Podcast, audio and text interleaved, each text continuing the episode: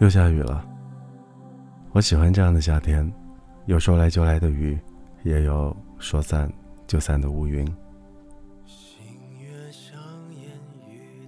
日子就这样一天天过着，时间也这样过着过着就没了。如果你还在我身边，这样的天气，你会不会吵着闹着要我带你出去溜达？我常常会想起你，想想你在哪儿，过得怎么样，只是不敢深想，怕情绪会蔓延，怕会被人看见。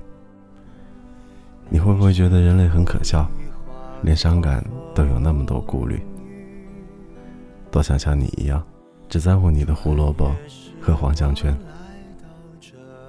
就这么想着想着，我们分开也有一年多了。那天和一位长辈聊起他的狗，聊到他一眼老泪在打转时，我突然明白了一件事儿：不管是谁。无论年龄多大，处事多沉稳，面对无可奈何的失去时，都会像个孩子。只是有人愿意表达，有人选择放在心里。回家后，瘫在沙发上翻你的照片，看着那些我们互相陪伴的日子，竟然一点点伤感都没有了，甚至还多了些得意。我们去过那么多地方，有那么多人喜欢你。挂念你，到现在还有好多人问我，你回家了没？你看，大家都在想你。我开始想象，想象着分开后你去了哪儿，遇到了什么人，发生了什么事。想象着用你的眼睛去看这个世界，它变得五彩斑斓，温暖，明亮。后来，我把那些用你的眼睛看见的事物做成了一个个小装饰，我叫它们“哈喽叉叉”。我告诉别人，那是你迷路后看见的世界。叉叉不再是我，是你遇到的新朋友，一个人，一只鸟，或者一片树叶。你呢，在摇着尾巴跟他们说 “hello”。我把你的每个动作分解开画了出来，想把我们的故事做成个定格动画。加加减减，画画停停，做了两个月。一张张连起来后，你动了，我盯着屏幕笑了半天。配了首轻快的歌，删掉了离别，留下了最简单的剧情。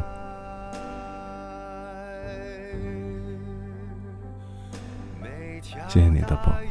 谢谢你的陪伴，也谢谢你离开后留给我的那个五彩斑斓的世界。其实离别没有那么可怕，可怕的是绝望，而绝望也没有那么可怕，因为新的希望总是在快绝望的时候开始萌芽。这，也是生活有趣的地方，对吧？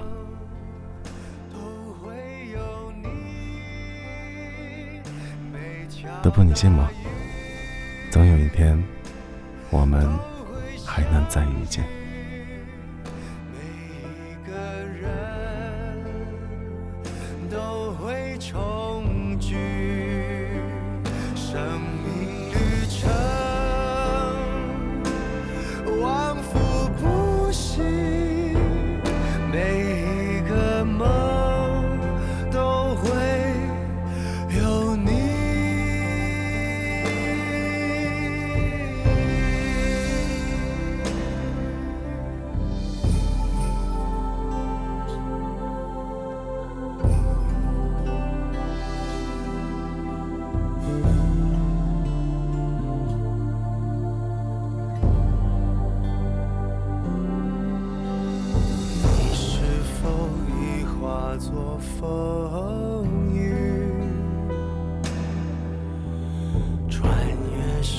光来到这里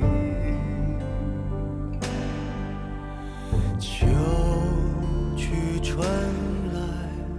海棠花开你在梦里我不愿醒来。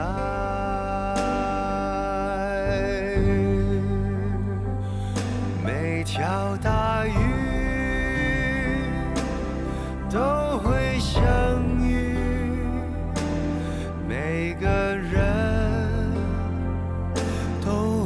重